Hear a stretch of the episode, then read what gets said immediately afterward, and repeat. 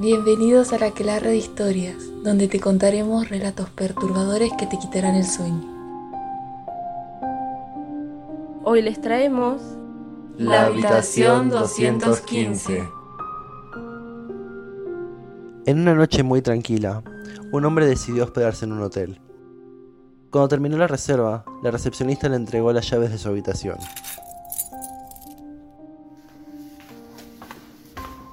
Muy bien, este es su cuarto. Le pido por favor que bajo ninguna circunstancia mire por el cerrojo de la habitación de enfrente.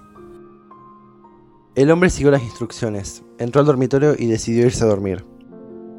A la noche siguiente le ganó la curiosidad y se inclinó para mirar por el cerrojo de la habitación 215. Sintió un aire fresco pasar por su ojo, y en ella pudo observar el mismo dormitorio que él, pero en una esquina se encontraba una mujer, cuya piel era completamente blanca. En ese momento el hombre se asustó ya que ella se giró en dirección a la puerta. Perplejo y confundido, regresó a su habitación. Al día siguiente, regresó a la puerta para volver a mirar, pero esta vez solo pudo observar rojo.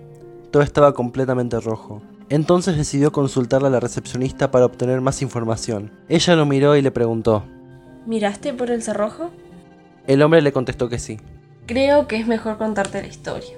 En esa habitación ocurrió un asesinato donde un hombre mató a su esposa y los demás residentes juran haberla visto y no han vuelto al hotel.